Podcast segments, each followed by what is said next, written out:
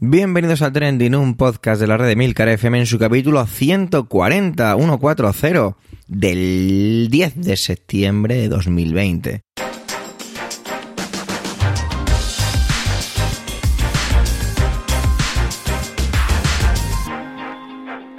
Trending es un podcast de noticias sobre lo que pasa, sobre lo que ocurre, sobre aquellas noticias que pueblan las redes sociales.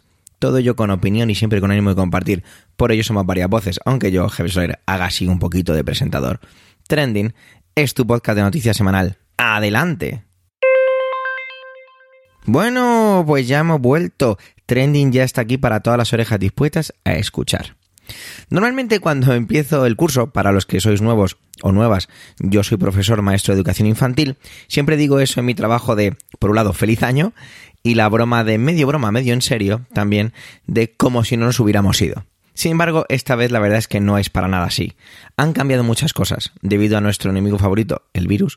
Es una extraña sensación, la verdad, de cotidianidad como contaminada y falsa. No sé, llevo dos semanas trabajando ya a tope y es muy, muy curiosa la sensación. Lo hablamos siempre los compañeros.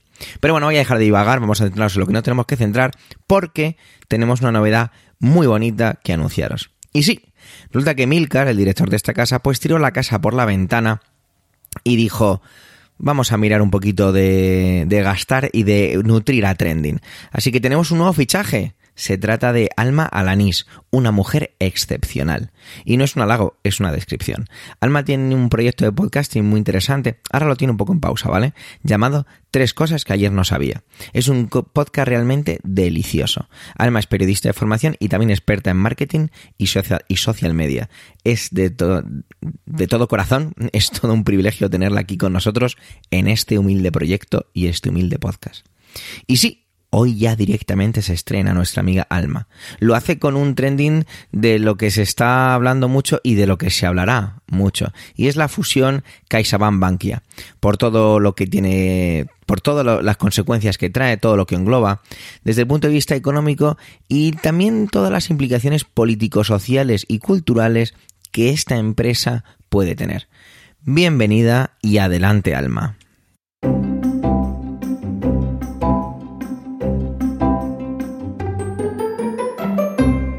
Buenos días, buenas tardes, buenas noches. Hoy, desde un rinconcito del sur, te hablo de la noticia económica de la semana, la inminente fusión entre CaixaBank y Bankia. Una fusión que es mucho más que una noticia económica y eso pretendo explicarte en los minutos que tengo por delante. La noticia pilló a todos desprevenidos el pasado jueves 4 de septiembre, ya entrada la noche, copando las portadas de los principales diarios y siendo tendencia en Twitter durante casi toda la jornada del viernes. La fusión de estas dos entidades bancarias trasciende, como digo, lo económico. A nadie se le escapa las implicaciones políticas, sociales e incluso culturales de una operación de este tipo que además nos deja alguna que otra incógnita. Empecemos por lo laboral. En España, eh, posee una plantilla de 27.500 personas, a las que se sumaría las 16.000 de Bankia. Es decir, en la nueva entidad trabajarían en torno a 43.500 personas, una cifra que llega a ascender hasta las 51.600 si tenemos en cuenta la presencia internacional de CaixaBank, que bueno, que si bien no es tan importante como otras entidades, como puede ser el Santander, pues también existe. En cuanto a las sucursales, ambas entidades sumarían 6.100 oficinas, de las cuales 2.270 pertenecen a Bankia y 3.800 a CaixaBank. Esta última, además en zonas como Andalucía Occidental, todavía continúa haciendo reducción de número de oficinas desde que adquirió hace algunos años Cajasol. En el nuevo escenario, y según calculan analistas de Barclays, tendrían que cerrar el 23% de las oficinas, es decir, 1.411 sucursales. Si tenemos en cuenta que cada oficina pues eh, tiene una media de 6,5 empleados, estamos hablando de que el cierre supondría la eliminación de unos 4.585 eh, empleos, es decir, el 10,5% de la plantilla resultante. Cómo llevarán a cabo esta reducción de plantilla, pues es una de las incógnitas. En CaixaBank, tras la absorción de Cajasol, impulsaron bajas incentivadas y prejubilaciones. Bankia, por su parte, aplicó un ERE tras la integración de Banca Mare Nostrum en el año 2018, que redujo la plantilla en un 14%, es decir, despidió a 17.756 personas. Bueno, hablemos ahora del volumen de negocio.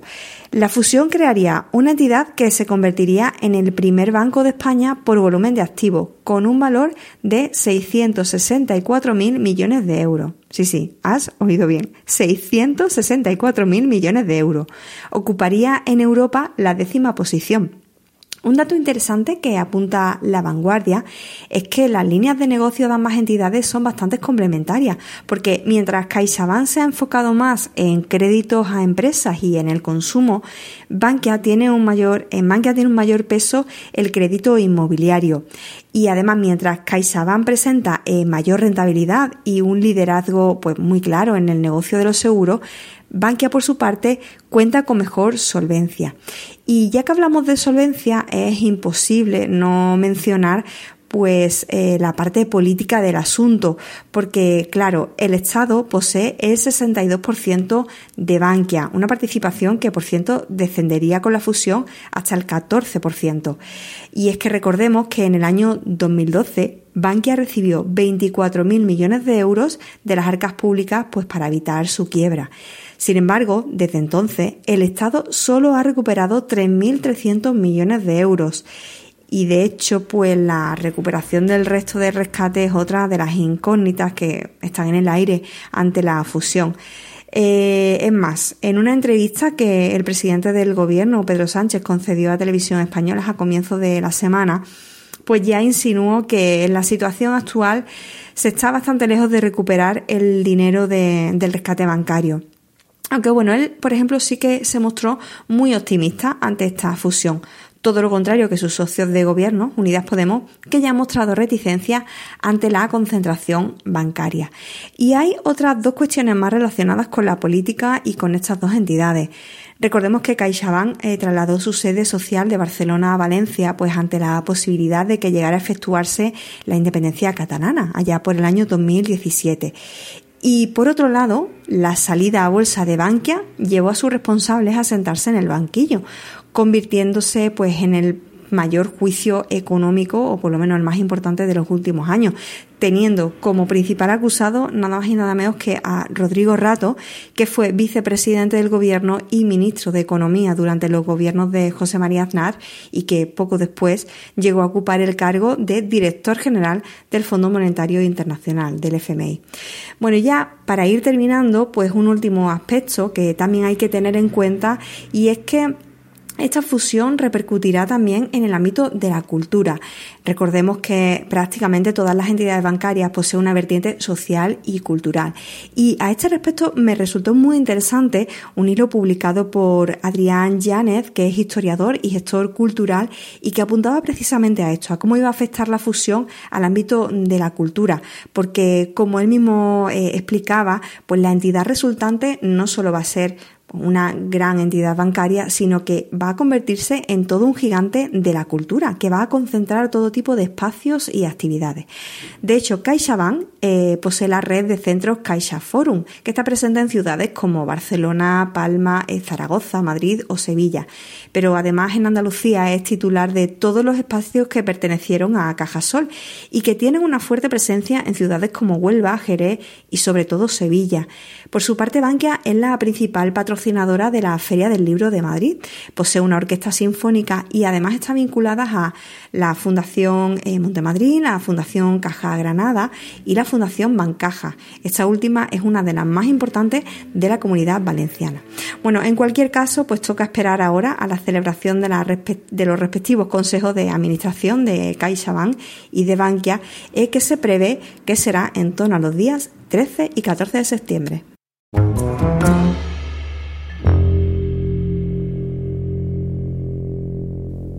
Manuel ha vuelto de vacaciones con un pie un poquito chungo que se nos hizo un E15, pero con ganas de poner un poquito la casa en orden.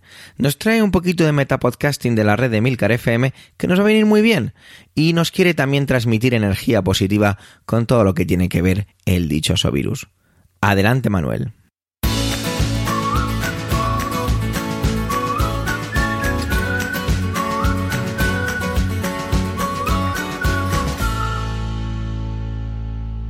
Hola oyentes, hola equipo trending. No se imaginan ustedes la alegría que me produce volver.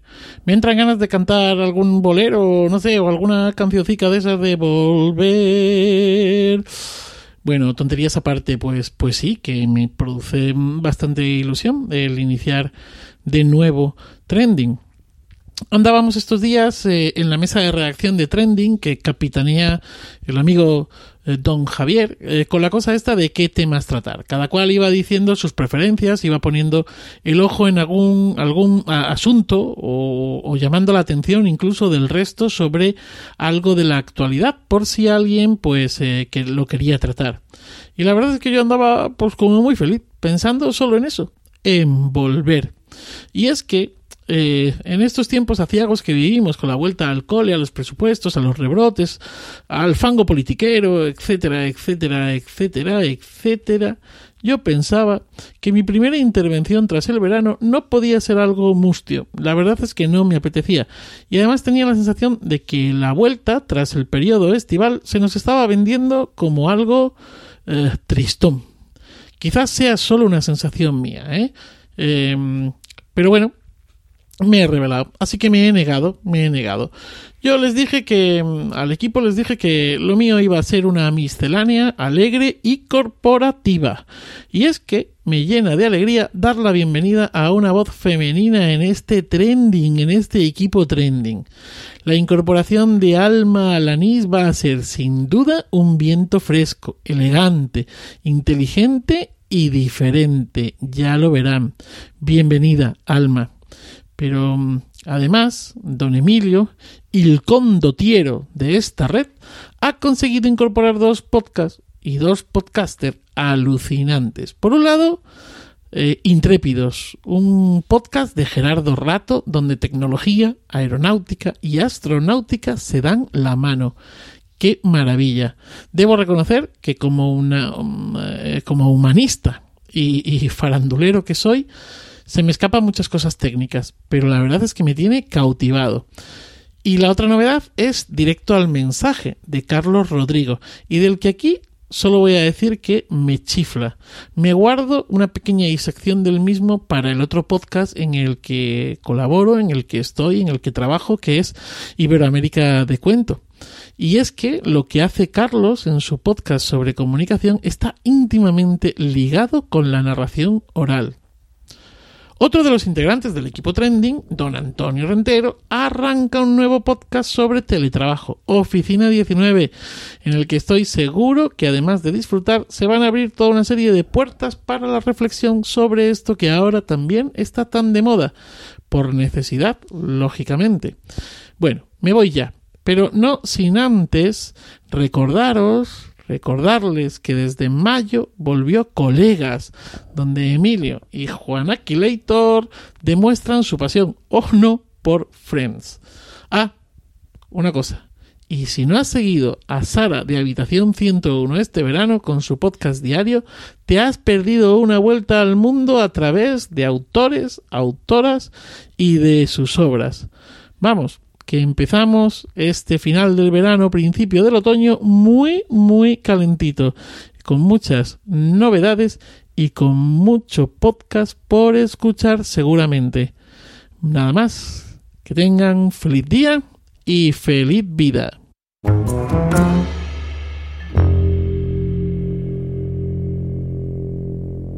Antonio se nos marcha a los juzgados. La verdad es que ahí reside gran parte de su vida profesional y nos explica qué es el CGPJ, qué es, cómo se ha estado renovando, por qué no se ha renovado aún y cómo debería renovarse. De esas intervenciones didácticas a la par que muy interesantes. Adelante, Antonio.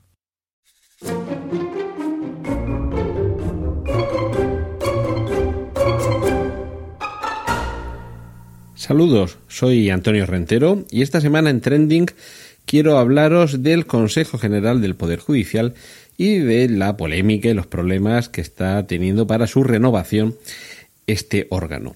Antes que nada, os voy a explicar un poquito en qué consiste este órgano y para ello me voy a remitir a la referencia que hay al mismo en el artículo 122 de la Constitución española, que dice tal que sí. Eh, la ley orgánica del Poder Judicial determinará la constitución, funcionamiento y gobierno de los juzgados y tribunales, así como el estatuto jurídico de jueces y magistrados de carrera, que formarán un cuerpo único y del personal al servicio de la Administración de Justicia. Atentos ahora. El Consejo General del Poder Judicial es el órgano de gobierno del mismo, es decir, de ese cuerpo de juzgados y tribunales, de jueces y de magistrados. La ley orgánica establecerá en su estatuto el régimen de incompatibilidad de sus miembros y sus funciones, en particular en materia de nombramientos, ascensos, inspección y régimen disciplinario. El Consejo General del Poder Judicial estará integrado por el presidente del Tribunal Supremo, que lo presidirá, y por, atentos ahora, 20 miembros nombrados por el rey por un periodo de cinco años. Hago aquí un breve inciso. En España mm, todo está refrendado por el rey. Los títulos de los eh, estudiantes que han terminado una carrera universitaria también están otorgados por el rey. Pero esto no quiere decir que el rey graciosa y liberrimamente le dé el título de cualquier carrera o de cualquier estudio oficial a quien a él le dé la gana, es decir, que están firmados. En este caso sería algo parecido. No es que el rey piensa en un nombre o en 20 nombres y dice, venga, pues estos van a ser, sino que en este caso lo que hace sería refrendarlos. Y ahora continúo.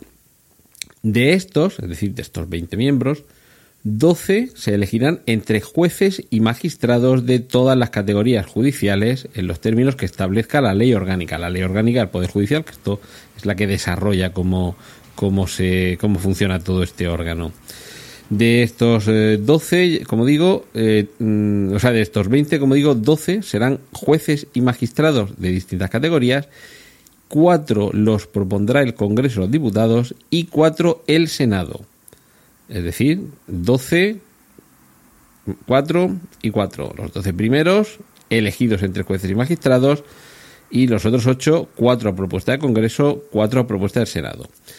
Y continúa el artículo, elegidos en ambos casos por mayoría de, de tres quintos de sus miembros entre abogados y otros juristas, todos ellos de reconocida competencia y con más de 15 años de ejercicio en su profesión. Esto no se ha hecho así desde hace muchísimos años. Eh, no, tardó mucho en que pasaran a ser elegidos directamente por un consenso barra reparto entre los partidos del Congreso y se replicaba en el Senado esa, esa elección.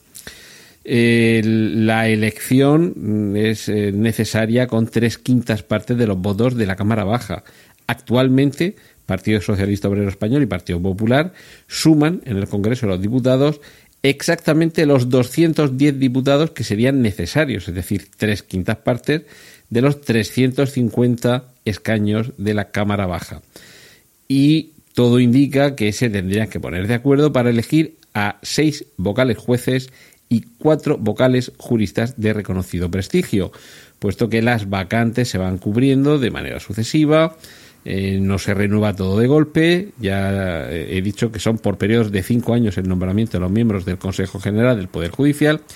Y ahora lo que nos encontramos es con un periodo en el que llevamos con un Consejo General del Poder Judicial que debería de haberse renovado hace, si no recuerdo mal, como un año y medio, dos años. Creo que eh, en el 2018, a finales de 2018, es cuando se tenía que haber renovado y esto quiere decir que tenemos a una serie de miembros en el Consejo General del Poder Judicial que fueron elegidos con este, ya digo, consenso barra reparto entre los partidos mayoritarios, que son los capaces de sumar esos tres, esas tres quintas partes de los escaños del Congreso de los Diputados, con un reparto de mayorías en el que el partido dominante en su momento era el Partido Popular, mientras que el segundo de a bordo en el Congreso era el Partido Socialista. Ahora las tornas se han invertido Sí que es cierto que siempre se habla, creo que, que mal, pero bueno, se habla de jueces progresistas y jueces conservadores. Y sí que es cierto que como esto se hace con nombres que proponen uno y otro partido, se tiende a una especie de reparto de cromos, por el cual yo no te veto a este si tú no me vetas a este que propongo yo, y así no es que lleguemos a un consenso para elegir eh, nombres que nos parezcan bien a los dos, sino que yo te dejo que tú elijas uno, dos, tres o los que toque, mientras tú a mí me dejas que yo elija uno, dos, tres o los que me toque. Y esto nos lo vamos repartiendo, como digo, en función de los escaños que tenemos. Si suman estos dos partidos los 210 escaños mínimos necesarios para alcanzar esos tres quintas, esas tres quintas partes del voto de la Cámara Baja, del Congreso, la proporción en la que se elegirán los, eh, los vocales necesarios tendrá que ver con la representación que tengan los partidos en ese momento. Ahora mismo eh, la pugna está, primero, además de, todo este retraso, ya digo, en años para haber renovado este órgano, en que este órgano está nombrando, porque es una de sus funciones, a mm, determinados cargos de, de, gran relevancia dentro del escalafón, de la jerarquía de los, de los juzgados, de los, de los distintos tribunales, de las audiencias, los tribunales superiores de justicia, y claro, esto mm, puede llegar a tener alguna consecuencia, sobre todo en cuanto a la desconfianza, porque se trataría de nombramientos realizados por quien ya hace un año o dos que tendría que estar dedicándose a otras cosas. Pero mientras tanto tenemos a un partido en el gobierno que le está echando la culpa a la oposición de no colaborar. Hay que recordar que el, el gobierno de Pedro Sánchez renovó por su cuenta el CNI sin contar con el PP, renovó por su cuenta a la bueno a Rosa María Mateo, la puso al frente de Radio Televisión Española de manera temporal y, ya sabemos aquí en España lo, temporal lo que dura y ahí sigue y todo esto sin contar con la aquiescencia, el acuerdo o la, o la concordancia de voluntades con el con el Partido Popular.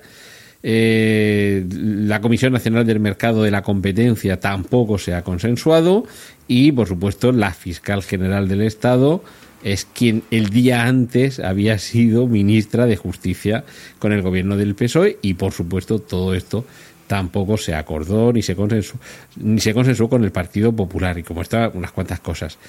Entonces, eh, esta frase de esta semana de Pedro Sánchez de las instituciones necesitan una dosis extra de legitimidad cuando no se baja no se baja el del burro ni Pablo Casado del suyo, ojo, que cada uno no da su brazo a torcer, cada uno tiene sus razones y por supuesto tienes que demostrar su fortaleza, pero ya digo, perjudicando gravemente la pretendida imparcialidad que debería tener la justicia.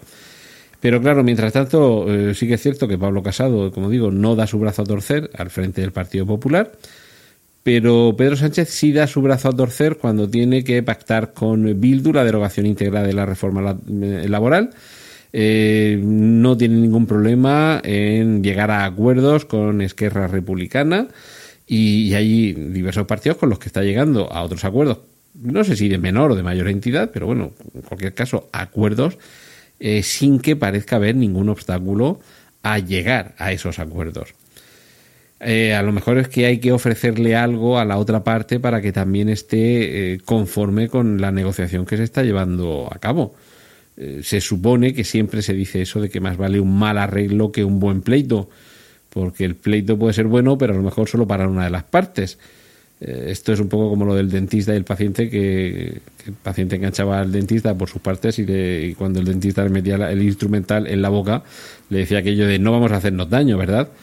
Eh, no sé si es el momento de que el Partido Socialista y el Partido Popular eh, se dejen de apretar el uno al otro, dejen de pretender que de esa forma el otro no le va a hacer daño y que traten de solucionar un problema que, por cierto, desde el Greco, desde el grupo que desde la Unión Europea vigila el buen funcionamiento de las instituciones judiciales eh, europeas, ya se está llamando la atención sobre que este sistema debe cambiar. Este reparto dependiente de la política debe cambiar, entre otras cosas, porque es que no es lo que pone en la Constitución. La Constitución, ya os lo he dicho, eh, lo habéis eh, escuchado y lo podéis consultar vosotros en la Constitución que todos tenemos en casa Cuatro miembros sí que los elegirá el Congreso, cuatro miembros sí que los elegirá el, Senado, pero son ocho. Los otros doce, de entre jueces y magistrados, deberían ser los propios jueces y magistrados quienes los elijan. Porque ahí, para empezar, tendríamos un principio de confianza en la eh, independencia judicial. Y bueno, esta ha sido mi reflexión esta semana. Os dejo con mis contenidos, eh, perdón, os dejo con el contenido de mis compañeros aquí en Trending. Un saludo de Antonio Rentero.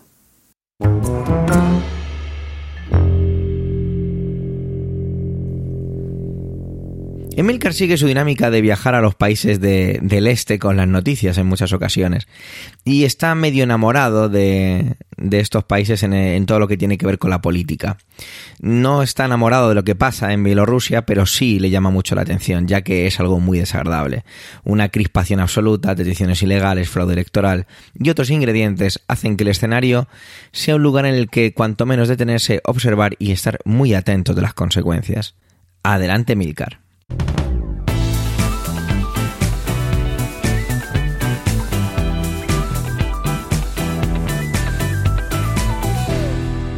En los últimos capítulos de la temporada anterior estuve compartiendo con vosotros cómo algunos dirigentes autoritarios de todo el mundo estaban tratando el tema del coronavirus.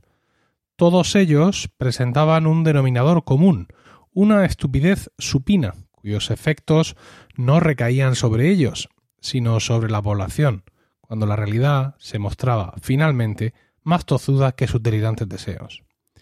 No hablé entonces de Alexander Lukashenko, presidente de Bielorrusia desde la disolución de la Unión Soviética desde las primeras elecciones presidenciales de este país en 1991. Un, un, dictador de facto que decidió que el COVID pues no existía y que no hacían falta medidas, sino recomendaciones y todo el mundo al a cultivar y santas pascuas. Pero no vengo hoy a hablaros de la gestión de Lukashenko del coronavirus, sino de su gestión en general. Hace poco convocó elecciones generales, las cuales se celebraron el 9 de agosto en medio de acusaciones de fraude y con varios candidatos a los que no les fue permitido concurrir. El periodo preelectoral estuvo repleto de incidentes, detenciones, manifestaciones y tensiones con países extranjeros, incluso Rusia. El resultado otorgó a Lukashenko la victoria con un 80% de los votos, una cifra que de ninguna manera se sostenía, lo que provocó la inmediata reacción del pueblo, poniendo en marcha una serie de protestas y manifestaciones que todavía perduran. Durante este tiempo, las fuerzas de seguridad han practicado casi 10.000 detenciones en un país con 9 millones y medio de habitantes, algo así como si en España detuvieran a 48.000 personas. Por primera vez en su mandato, Lukashenko está sintiendo que su castillo de naipes se derriba. Sus apariciones públicas son cada vez más estrambóticas y en muchas de ellas aparece llevando un subfusil de asalto para mostrar su fuerza a sus seguidores, en un gesto muy parecido a cuando un gorila aúlla y se golpea el pecho para amedrentar a otros machos de la manada. Recientemente fue abucheado en el transcurso de un discurso en la mítica planta de tractocamiones de Minsk, de titularidad estatal. Y se ha acabado convirtiendo este tipo de visitas en un auténtico trago amargo para el jefe de Estado. En aquella ocasión llegó a decir no lograrán nada si se me presiona. Y más tarde ofreció una confusa reforma de la Constitución y una entrega del poder tras el correspondiente referéndum. Eso sí, se ha negado a repetir de nuevo las elecciones. A menos que me matéis, no habrá elecciones. La oposición se divide entre los que están en la cárcel, los que ya han huido al extranjero y los que están siendo convencidos de huir. Entre estos últimos estaba hasta el lunes María Kolesnikova, una de las principales opositoras bielorrusias y miembro del Consejo de Coordinación, creado para abrir una línea de diálogo con el dictador que no se ha producido. Kolesnikova fue detenida el lunes por la mañana por un grupo de hombres enmascarados, aparentemente agentes de seguridad del Estado, y fue lanzada dentro de una furgoneta, según algunos testigos contaron a la prensa local. Lukashenko reconoció la detención y dijo que había sido la decisión correcta. Kolesnikova fue conducida a la frontera para ser deportada a la fuerza, un acto que fue imposible debido a que ella misma destruyó su pasaporte, por lo cual permanece detenida. Ivan Kravstov, Anton Rodnenko y Maxim Znak, mis disculpas por mi pronunciación, también se encuentran desaparecidos, lo cual deja actualmente una única líder opositora en Bielorrusia que permanezca en el país sin ser detenida. La Premio Nobel de Literatura de 72 años, Svetlana Alexievich, quien ha declarado a la prensa que hombres no identificados están rondando su domicilio y que llaman constantemente al interfono.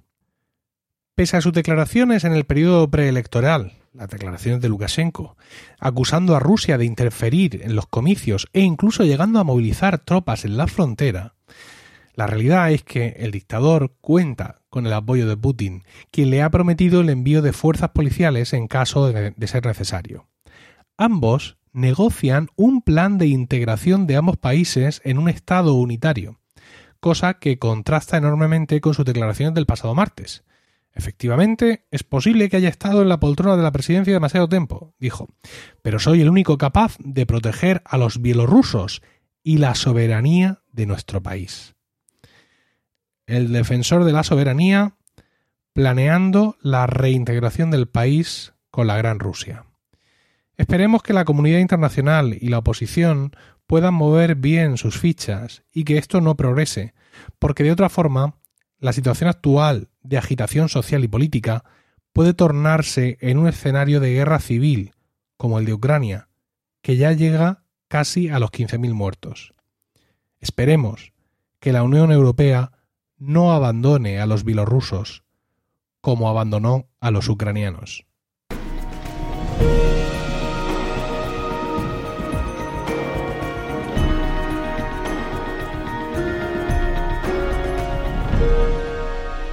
Una de las cosas que he podido hacer este atípico verano ha sido seguir la NBA, la Liga de Baloncesto de los Estados Unidos, y ya que por la pandemia pues tuvo que ser congelada y que a mediados de agosto, bueno, más bien principios de agosto, retomó con lo que han llamado la burbuja.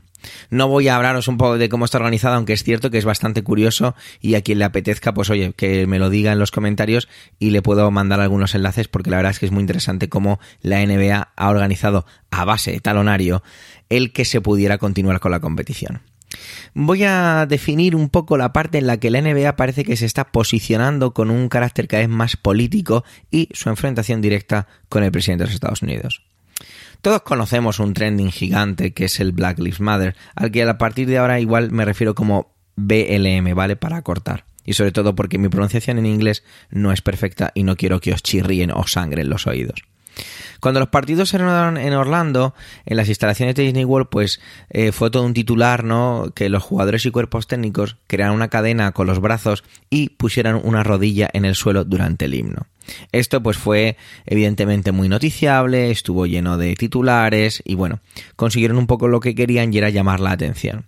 Fue un bombazo a nivel mediático y bueno, está claro que que era una declaración de intenciones muy clara y un posicionamiento muy claro.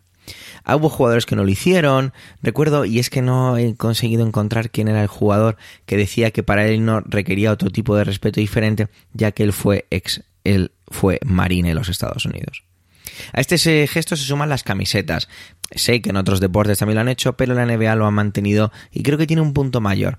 Todos conocemos las camisetas de los jugadores de baloncesto que atrás llevan en la parte superior el nombre, el número y ya está. A veces en la parte inferior algún sponsor o lo que sea. Ahora la NBA en la burbuja tiene en la parte superior algún tipo de emblema, el número y debajo el nombre del jugador.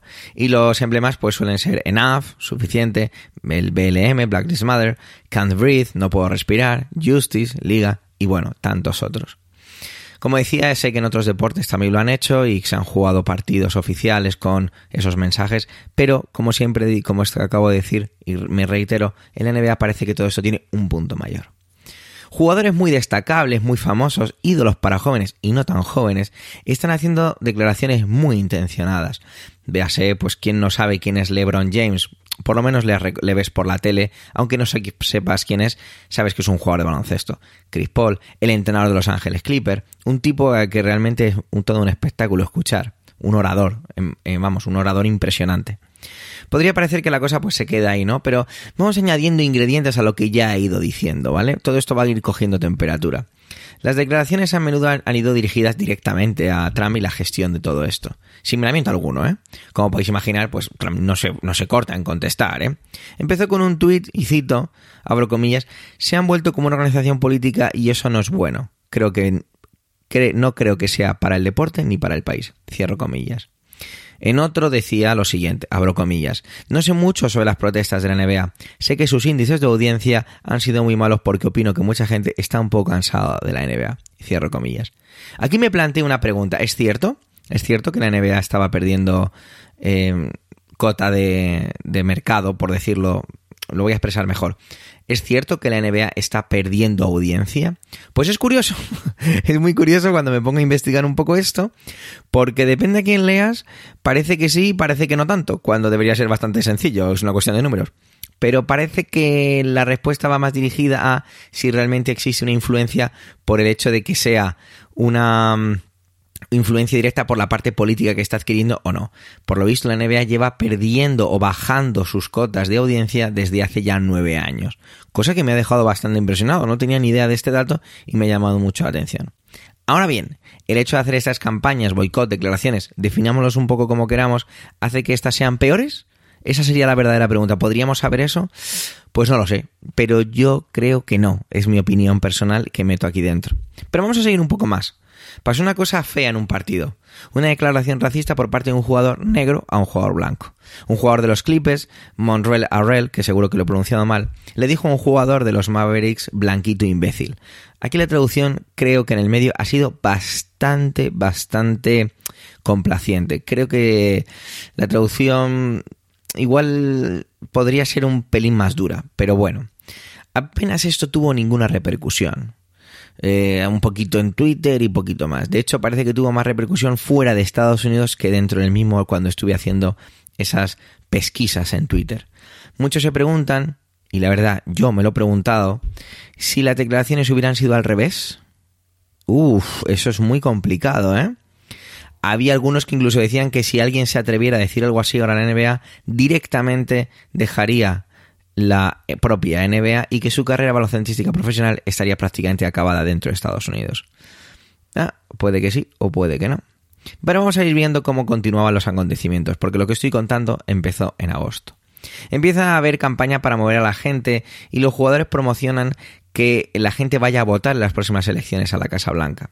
Pero curiosamente, solo el 25% de los jugadores de la NBA está registrado para votar. Un dato impresionante, ¿verdad? Solo el 25%. Trump contestó a esta campaña tachando a las personas pertenecientes a la NBA como desagradables y tontas. Trump no es bueno haciendo amigos, eso está claro. Sí lo es haciendo muchos enemigos, ¿eh? Y sabe que la NBA es un lugar donde no puede hacer campaña. O todo lo contrario, donde puede hacer mucha campaña a todo el sector contrario. Es algo bastante curioso y creo y siempre digo que Trump me parece una persona bastante inteligente o más de lo que podemos creer. Lo he dicho muchas veces, creo que Trump no es tonto, lo repito aquí una vez más. En enero yo hacía varias valoraciones o mm, conversaciones ¿no? con amigos, con mi pareja, que es, os recuerdo, o si no lo sabéis porque acabáis de llegar a este podcast, es estadounidense. Yo veía a Trump reelegido bastante, de una manera bastante sencilla, ¿eh? Pero a raíz del virus y el BLM ya no lo tengo tan claro. Es curioso. ¿Estará haciendo esta campaña para perder? Trump está haciendo campaña para perder las elecciones con todo esto de que si el voto eh, por correo es fraudulento. ¿Será tan importante la campaña creada por la NBA en la que evidentemente se hace por un movimiento de, por la raza negra a gran escala? No sé, no sé cómo, cómo continúa. A destacar también el dato en el que cuando se produjo un asesinato, eh, aquel asesinato en el que murió una persona de raza negra por parte de una persona de raza blanca con una cantidad desorbitada de disparos, la NBA también hizo un parón de tres días por, por aquella acción. Sin embargo, cuando se supo, eh, pues casi una semana y media después, que eh, habían matado también, asesinado a una persona simpatizante de Trump, no faltó la gente en las redes sociales diciendo si también en esa situación la NBA haría un parón, que no hizo. Como se puede ver, la NBA está haciendo ese, ese posicionamiento, estoy seguro también muy bien medido y muy bien calculado, y lo que la pregunta clave es, ¿esto va a tener una repercusión real en la campaña, en las votaciones o en las elecciones a la Casa Blanca de noviembre? Ojalá pudiéramos saberlo, ¿no? Ojalá pudiéramos saber o existiera una manera de medirlo. Está claro que si va a votar, que si gane quien gane, lo primero que sabremos es la cantidad de gente que ha votado y si han votado más que el anterior, es evidente que ha habido una movilización. Pero lo que estaría fenomenal saber es si mucha gente votó porque escuchó a su ídolo o vio a su ídolo animándole a que fuera a votar mientras esa persona estaba tirándose un triple en el último segundo. Sea como sea, quedan partidos y esto se decide cuando el contador de tiempo está totalmente a cero. Gracias por vuestro tiempo, gracias por querer escucharnos en este capítulo centésimo cuadragésimo. Cada vez se pone más complicado esto de decirlo. Los comentarios siempre nos aportan enriquecimiento, no dudéis en dejarlos en Emilcar FM, perdón, en emilcar.fm barra trending. Un saludo y hasta la semana que viene.